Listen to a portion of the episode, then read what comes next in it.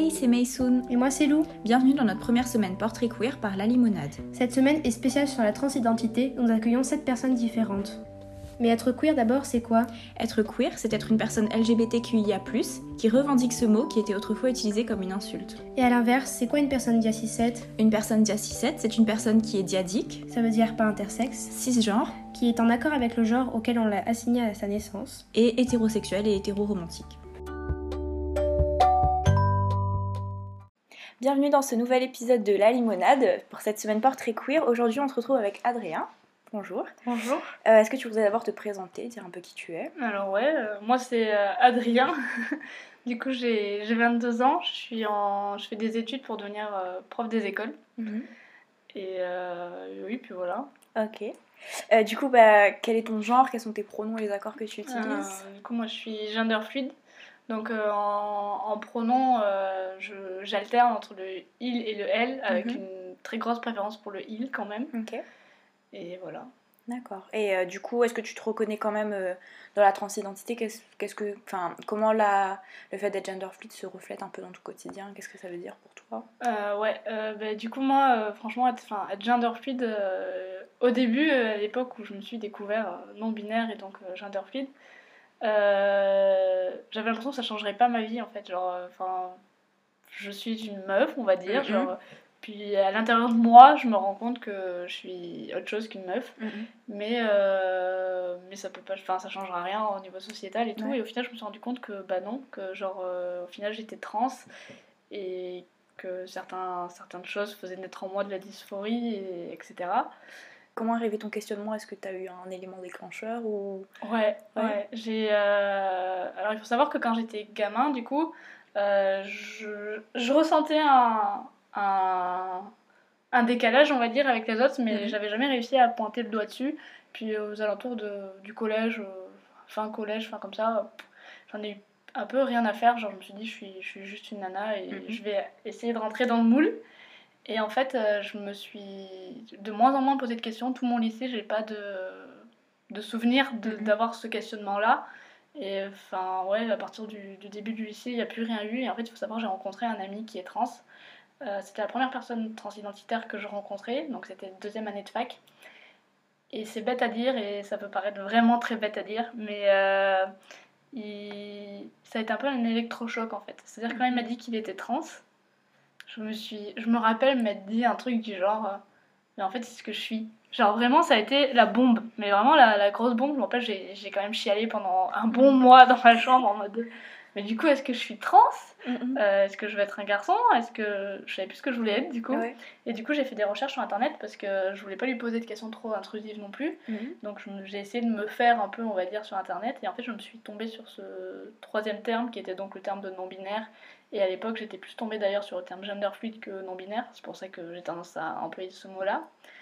Et là, je me suis dit, euh, ah, mais en fait. Euh, c'est moi, j'ai plus envie d'abandonner, je me suis tellement, c'est con à dire, mais je me suis tellement fait chier à rentrer dans le moule féminin et à, en avoir quelque chose à foutre d'être d'être une fille. Mais en même temps, je suis pas totalement une fille, mais j'ai pas envie d'abandonner tout ce, tout ce passif, on va dire. Et du coup, je me suis dit, ben, ben ouais, en fait, c'est moi, c'est moi gender fluid, c'est moi non binaire. Même s'il y a des moments où je me dis que euh, c'est peut-être un peu une euh, un pansement, mhm. ouais, on va dire ça, ouais, un pansement dans le sens où j'ai tendance à dire que si on m'avait dit à 9 ans, euh, en fait tu peux être un garçon, il n'y a pas de problème, ben, j'ai tendance à me dire que ma transition serait très différente et que peut-être même ma définition de mon genre serait très différente, c'est-à-dire que peut-être que là, je me considérerais plus comme un garçon que comme non-binaire en fait, mhm. parce que j'aurais pas eu ce... Enfin, un peu moins eu, on va dire, ce, ce passif féminin en fait. Mais un peu la transphobie intériorisée du fait que voilà. Ouais voilà, il y a beaucoup de transphobie et puis beaucoup de barrières que je me mets moi-même au niveau mhm. des coming out en fait. Ouais. Qu'est-ce que ça veut dire pour toi transitionner? Est-ce que tu as déjà débuté une transition ou pas? Ouais, euh, pour moi il y a plusieurs stades de transition du coup. Mhm. Euh, alors au niveau de la transition médicale, moi je c'est pas quelque chose qui vers quoi je vais me diriger, mhm. ou du moins pas tout de suite, c'est-à-dire que j'ai tendance à dire aux gens qui me demandent ça que ça sera peut-être dans une dizaine, d'années, mais que actuellement je me sens bien avec moi, avec mon corps, et que, que les, les artifices que je peux lui apporter, que ce soit avec le binder ou, même le make-up ou des trucs du genre, me suffisent actuellement. Euh, mais par contre, au niveau de la transition sociale, du coup, qui est aussi un peu, enfin, je la trouve presque plus importante pour moi que la transition, du coup, hormonale, etc. Euh, à ce niveau-là, j'en suis, j'en suis, je suis qu'à une demi-transition, on va dire. C'est-à-dire que ici à Montpellier, euh, je suis arrivée en disant ma transition sociale se fera ou alors je n'existerai pas. Et du coup, effectivement, j'ai une bonne transition sociale, c'est-à-dire qu'on mhm. me surtout au milieu queer parce que je suis un mhm. peu un peu peureux donc euh, j'ai pas encore été trop dans ma fac à, faire mes coming out mais euh, en milieu queer ben on ne connaît que mon prénom masculin donc Adrien euh, on me genre au masculin. Tout se passe bien. Évidemment on est dans un milieu queer. On est les meilleurs de toute manière. Après à la fac c'est un peu plus compliqué c'est à dire que beaucoup savent que je suis non binaire euh, parce que l'an dernier, j'ai fait un coming out à mon groupe de TD quand même, parce que on est en train de discuter que allons-y Guingamp. et euh, mais après, euh, certains profs le savent aussi du coup, vu que j'ai fait un coming out en vue de mon mémoire, qui est donc qui traite de la transidentité à l'école. Mhm. Mais très peu de monde me genre au masculin, très peu de personnes me considèrent comme prénom Adrien. Après, il faut savoir que de toute façon, on ne m'appelle pas pour mon prénom civique. C'est-à-dire que comme sur Facebook, je m'appelle June parce que j'ai mon nom de drague. Euh, beaucoup m'appellent June et beaucoup découvrent aussi que June n'est pas mon vrai prénom. Et ça, c'est très drôle. Euh, mais du coup, euh, ça me dérange moins que si on m'appelait par mon prénom, comme je l'appelle, mon prénom civil, parce que j'aime mhm. pas le terme de dead name parce qu'il n'est pas mort, mon nom. Donc voilà, et après, il y a tout ce qui est Bayonne et famille, du coup qui là, euh, c'est un peu plus problématique. C'est-à-dire que je n'ai pas fait de coming out à ma famille. Mhm. Enfin, j'ai fait un coming out à ma soeur qui, est... qui est passé, quoi, on va dire. Et c'est tout. Et après, j'ai pas fait de coming out à mes parents parce que. En vrai, maintenant que je suis indépendant et que j'ai mon chez moi à moi aussi à Montpellier ou plus tard où est-ce que je déménagerai, on verra. J'arrive à trouver un équilibre en fait entre le féminin, la part féminin, la part masculin, et, et du coup, ça me fait même pas souffrir particulièrement qu'ils sachent pas. Donc c'est dommage parce qu'ils connaissent pas une partie de moi. Mm-hmm. Mais en même temps, il y a beaucoup de moments où je me dis c'est pas grave parce que de toute façon, euh, je voudrais pas eux qui changent en fait. Ça me dérange pas qu'ils m'appellent par mon prénom qu'ils ont choisi. Ça me dérange pas qu'ils m'appellent elle, qui se réfère à moi comme une, femme. Parce qu'au final, euh, bah, c'est comme ça qu'ils m'ont connue et. Mm-hmm. Ça s'équilibre avec Montpellier qui est plutôt masculin. Ouais, voilà. Mais j'ai besoin de l'équilibre. Et il faut savoir que mon, quand même, à la base, j'avais un autre prénom masculin. Mhm. C'était Lucas. C'était mon meilleur ami suite à un, un gros délire qui m'avait appelé comme ça. Et c'était resté du coup. Et en fait, il faut savoir que j'ai changé de prénom parce que je ne parle plus à ce garçon et que ça me ramenait trop souvent à lui et que j'aimais pas ça. Et que mhm. quand on m'appelait Lucas, je j'avais pas le réflexe de me retourner. Et je trouvais qu'il y avait une dissonance, c'était pas moi en fait, je trouvais pas que c'était moi. Et donc il faut savoir qu'Adrien, c'est quand même le prénom que ma mère m'aurait donné si j'étais un, un, garçon, si j'étais né garçon du coup. Et du coup, je me suis dit, déjà, ça me rapproche un peu de mes racines. Mm J'ai juste ajouté le H devant, parce que je trouve ça beaucoup plus joli qu'avec un A de court. Mais euh, déjà, ça me rapproche un peu de mes racines, et, puis voilà. Ok. Euh, est-ce que tu pourrais euh, donner une définition du drag pour bah, euh, celles qui nous écoutent et qui ne savent pas ce que c'est, puisque tu fais du drag du coup. Ouais. Euh, bah, du coup, le drag, euh, de base, du coup, drag, ça veut dire dress as a girl. Donc, ce sont des personnes normalement, enfin, traditionnellement, on va dire, masculines qui s'habillent comme des femmes, qui sont là pour refléter un peu le, le genre féminin et tous les stéréotypes, on va dire, auxquels on, on s'accroche quand on est une personne féminine. Euh, mais bon, il faut savoir qu'il y a aussi des kings, donc des drag kings qui existent. Donc eux, ils sont plutôt là pour faire des stéréotypes masculins. et puis voilà, mais maintenant, euh, la définition du drag est hyper... Euh, enfin, est vachement ouverte, c'est-à-dire que on part de cette, de cette définition-là et de ces cycles-là, mais que c'est très traditionnel et que mhm. maintenant, le drag s'ouvre à qui veut et tu fais tel type de drag, tu peux tu peux même être un drag non binaire.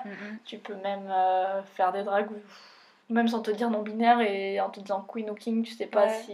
Enfin, t'es pas là pour rejouer les stéréotypes aussi. Enfin, c'est une forme artistique comme une autre qui mélange euh, l'art du maquillage, de la transformation, de, un peu de l'illusion, l'art du théâtre, l'art de, de la danse, enfin vraiment tout en fait. Et moi, c'est ça que j'aime dans le drag, c'est-à-dire qu'on on a de cesse d'avoir des, des domaines dans lesquels s'améliorer, que ce soit la coiffure pour ta perruque, ton maquillage, euh, ta façon de t'habiller, tu peux apprendre la couture, ce qui est hyper intéressant, tu peux apprendre à danser, tu peux apprendre à faire du théâtre. En fait, Mhm. tous les domaines artistiques que tu pourrais imaginer, tu peux le faire en drag. Mhm. Et puis, et puis t'as- c'est l'infini après au niveau de ton imagination. Quoi. Et toi, du coup, comment t'es ton... enfin, comment t'es tombée sur ça? Comment t'as débuté? Euh, un peu comme tout le monde, je pense, maintenant, actuellement, c'est-à-dire avec RuPaul. Oui. voilà, c'est-à-dire que ben, mon pote euh, Samuel, Mhm. qui m'a présenté RuPaul. euh, On était en, en fond de classe de TD de langue médiévale, je crois. on se faisait franchement chier. Et il m'a dit Ah bon, mais tu connais pas? et tout. Et donc on a allumé Netflix. On a coupé le son quand même, parce que un peu de respect pour la prof, voyons. et puis c'est parti, on s'est lancé la saison 6.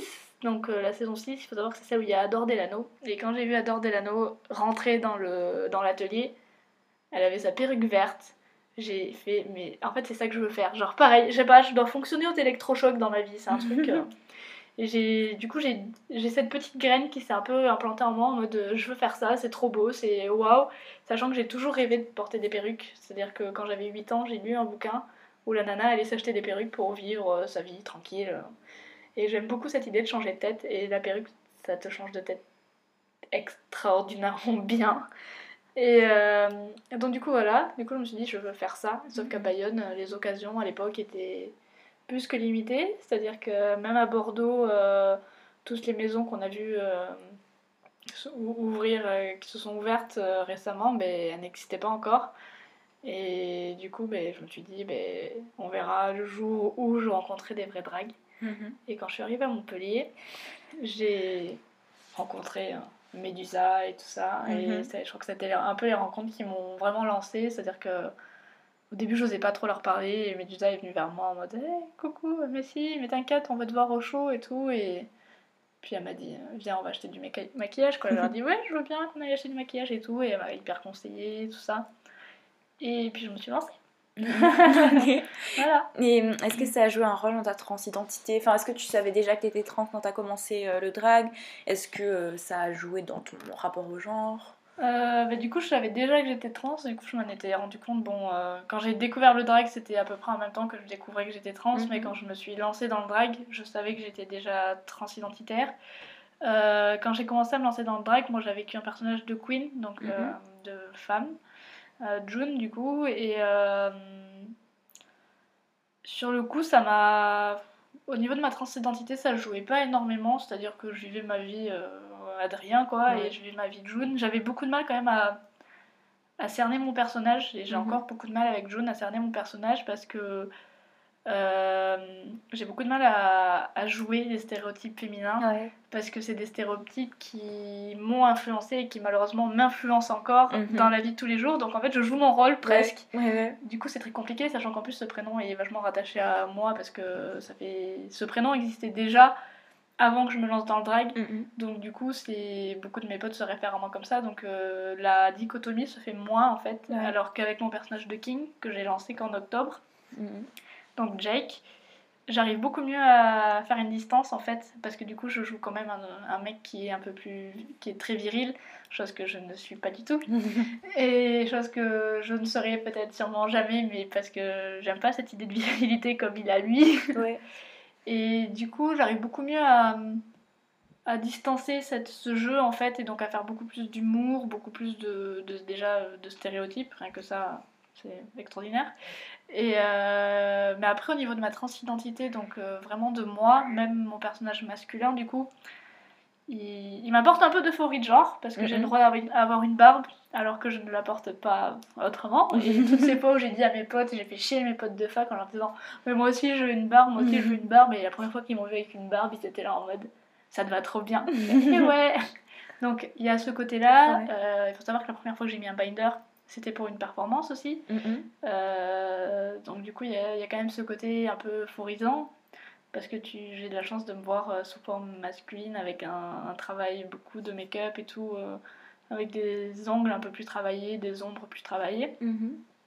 Mais après, au niveau de mon comportement social, on va dire, comme c'est pas du tout ce type d'homme que je suis, euh, qui est qu'un personnage, euh, il joue pas beaucoup sur mon, mon comportement social en fait. Mhm. Parce que euh, au début de ma transition, j'avais tendance à, à faire un peu le bonhomme, on va dire. Oui. Après, je suis, je suis quelqu'un qui, même dans, quand je me sentais que féminine, j'étais tendance de très bonhomme, on va dire. je fais, j'ai tendance vite à faire le bonhomme, Mhm. mais euh, il y a eu ce trait qui s'est vachement exagéré en début de transition Mhm. sociale, du coup. Et sauf que c'était pas moi, et du coup, ça. Il y a des moments où j'ai des moments de dysphorie qui ont, où j'ai tendance à l'accentuer ce, ce jeu-là, du coup. Mais, mais je sais que c'est pas moi au fond de moi Mhm. et que ça. Enfin, Ouais. ça. À part me sentir bien 5 minutes, ça sert pas à grand chose. du coup, euh, du coup, je le. Enfin, quand je sais que c'est pas moi et que je le détecte, on va dire, entre guillemets, Mhm. ben, je reviens très vite à une forme de masculinité et féminité en même temps Ouais. Qui fait que ouais que du coup mais en, en dehors de ça enfin du coup mes personnages drag en fait ils sont tellement binaires Ouais. et je joue tellement sur cette binarité parce que j'aurais pu ne pas créer Jake et juste faire une, de June euh, quelqu'un de plus masculin mais je suis tellement sur les deux pôles de la binarité que que du coup je joue tout enfin je joue entre guillemets parce Ouais. que le genre est une performance sociale Mhm. du coup je joue un peu tous les tous les genres entre très grandes gui- Ouais. guillemets donc féminin non binaire et, Mhm. et masculin Et du coup, parce que moi, quand je t'ai rencontré, enfin, une des premières, je crois que c'était la deuxième fois qu'on se voyait, c'était bah, justement un atelier drag king, et c'est là que, que Jake est né. Et euh, du coup, bah, je t'ai pas co- vraiment connu avant euh, bah, que tu performes aussi Jake. Du coup, est-ce que ça t'a permis euh, d'avoir un meilleur équilibre, le fait d'avoir le personnage de Jake en plus de June? Est-ce que ça t'a permis de, ouais de tout mettre en équilibre, Euh, peut-être? Ouais, parce qu'en fait, il faut savoir que avant de lancer June et Jake sur Mhm. scène, euh, je me suis beaucoup posé la question est-ce que je lance une- un king, est-ce que je lance une queen? Sachant que moi, euh, mes références c'était beaucoup des queens et il y avait qu'un seul king qui est Robin des Doigts, du coup. Et euh, en fait, j'ai eu très très peur au début, de, avant de lancer mon king, parce que je m'étais dit ça va peut-être m'apporter de la dysphorie et ça va peut-être me faire ouvrir des- les yeux sur des trucs dont j'ai pas encore envie d'ouvrir les Mhm, yeux, mhm. notamment la question justement de la transition médicale. Ouais. J'ai dit euh, non, je veux pas ouvrir les yeux là-dessus. Et en fait, euh, donc le fait de faire cet atelier où on était tous les deux et, euh, et de- d'expérimenter un petit peu, de voir ce que je peux faire et tout ça, ça m'a fait grave du bien. Et genre, j'étais là en mode Ah, c'est trop bien, bah, je veux trop le refaire. Ouais. Et du coup, j'ai trouvé un- une sorte d'équilibre, c'est-à-dire que je performe encore quand même beaucoup June, parce que Mhm. j'aime beaucoup le côté quand je performe, c'est plus le côté euh, prendre du temps pour me maquiller, prendre du temps pour coiffer mes, mes jolies perruques, surtout qu'elles sont. Enfin, je commence à en avoir des très très belles, prendre le temps pour m'habiller bien et tout ça, alors qu'avec Jake, je suis encore. Je suis plus sur du travail de scène avec Jake, je suis moins sur du travail en fond, donc euh, tout ce qui est maquillage et habits. Au niveau des habits, je prends les, les miens du quotidien. Mhm. Et au niveau du make-up, c'est très simple. Enfin, je me fais une barbe où je joue sur les, un peu sur les ombres. Mais en vrai, pour changer de June à Jake en une soirée, et ben, mon maquillage me prend plus qu'une demi-heure. quoi. Mhm. Et du coup, il y a, y a moins ce côté, euh, euh, entre guillemets, très grand guillemets, artistique euh, préparatoire. Et du coup, j'aime un petit peu moins pour l'instant. du coup, j'ai tendance à plus, plus préférer June, mal- enfin, malheureusement, entre très grandes guillemets, parce que je sais que Jake est très apprécié. Oui. On l'aime beaucoup. Et euh, mais j'essaie de, de plus le travailler et de réussir à trouver un équilibre. Le problème, c'est que mes deux personnages sont très déséquilibrés. Donc, comme je disais, June, je travaille beaucoup le make-up, je travaille beaucoup la coiffure, je travaille un petit peu les habits. J'ai tendance à commander beaucoup de choses pour, euh, pour ses accessoires, etc. Et euh, alors que Jake, c'est plutôt la scène, sa présence sur scène que je travaille. Et donc du coup ça fait un grand déséquilibre parce que June elle est un peu effacée et parce qu'elle, comme je disais, elle se reflète un peu à ma, ma personnalité à moi. Alors que Jack il, il est juste un peu pas très... Enfin si il est beau mais il pourrait être encore plus beau on va dire. et il faut que j'arrive à, à remettre un peu la Ouais. balance et à travailler le personnage de June en tant que Mhm. personnage et à travailler Jake en tant que artistiquement, maquillage et tout ça. Ouais, ok. Est-ce que le fait de jouer June, euh, ça t'apporte pas du coup de la dysphorie parfois Vu que. Bah, Bah, étonnamment, non, Non? parce que euh, J'exagère vachement les traits féminins et c'est June est une femme que je ne pourrais pas être au quotidien parce que Ouais. franchement la flemme de passer 3 heures à maquiller tous les matins. ok, je me lève je me lève 5 minutes avant de partir, pas, pas avant. Et, euh, et du coup c'est au contraire ça me permet de de porter vraiment des robes, des colliers, des, des bijoux que je veux pas porter au quotidien parce que au quotidien j'ai l'impression que ça invalide un peu entre Ouais. guillemets ma ma transidentité. Je comprends. Ça, au niveau surtout aux yeux des, des cis, ça, bah ouais, mais t'as mis une robe, t'as mis des super bottes, euh, genre t'es t'es canon et tu là t'es en train de me dire que t'es un mec. Euh, quoi? Voilà, donc euh, il y a beaucoup de ces réactions-là parce que je- j'ai appris à aimer les robes, c'est quelque chose que j'ai appris à faire, mais maintenant que je les aime, je ne veux surtout pas abandonner cet amour pour, euh, pour les belles choses et pour les belles robes et les belles tenues. Et donc du coup, euh, ça me permet vraiment d'expérimenter et de pouvoir porter des trucs, même des tonnes de make-up et des trucs comme ça sans, sans avoir cette dysphorie et voire même des fois, euh, je crois que les gens se rendent même pas compte que c'est une personne au corps féminin sous le maquillage Ouais. en fait. Ouais, ouais. Vu qu'ils sont tellement habitués à avoir des mecs en, en meuf. C'est ça. Et, et du coup, ben, c'est un, un truc qui fait un peu du. Au contraire, ça me fait du bien parce que du coup, je joue avec tous les codes de la féminité qui, qui m'ont été imposés très douloureusement par moments. Là, tu les réappropries, quoi. Et ouais, c'est ça. Et puis, et puis, je peux faire ce que je veux de ces codes féminins sans que sans qu'on vienne me critiquer parce que. Parce que, ah ben cette fois, t'as gardé tes poils sous les bras alors, Ouais. que, alors que dans la vraie société, tu te fais du gros bashing, quoi. Mm, mm, mm, ouais. Alors que là, je vais te dire, ah tiens, c'est original, bon, d'accord.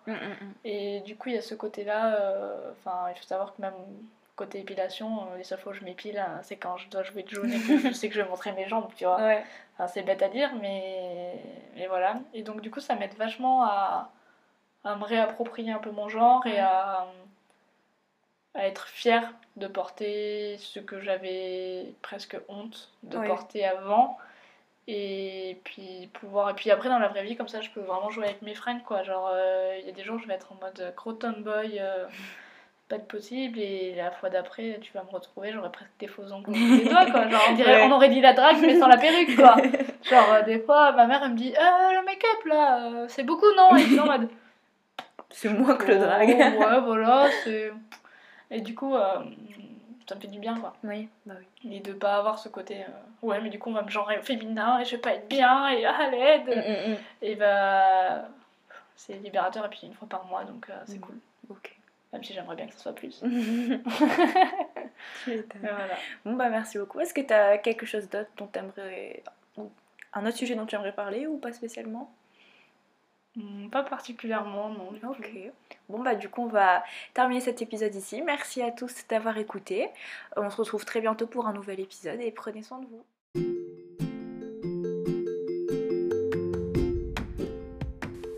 Merci d'avoir écouté cet épisode. On vous retrouve bientôt pour le prochain. D'ici là, n'hésitez pas à nous suivre sur Instagram, la limonade avec deux A, et sur Twitter, la limonade podcast. Et surtout, prenez soin de vous. À bientôt!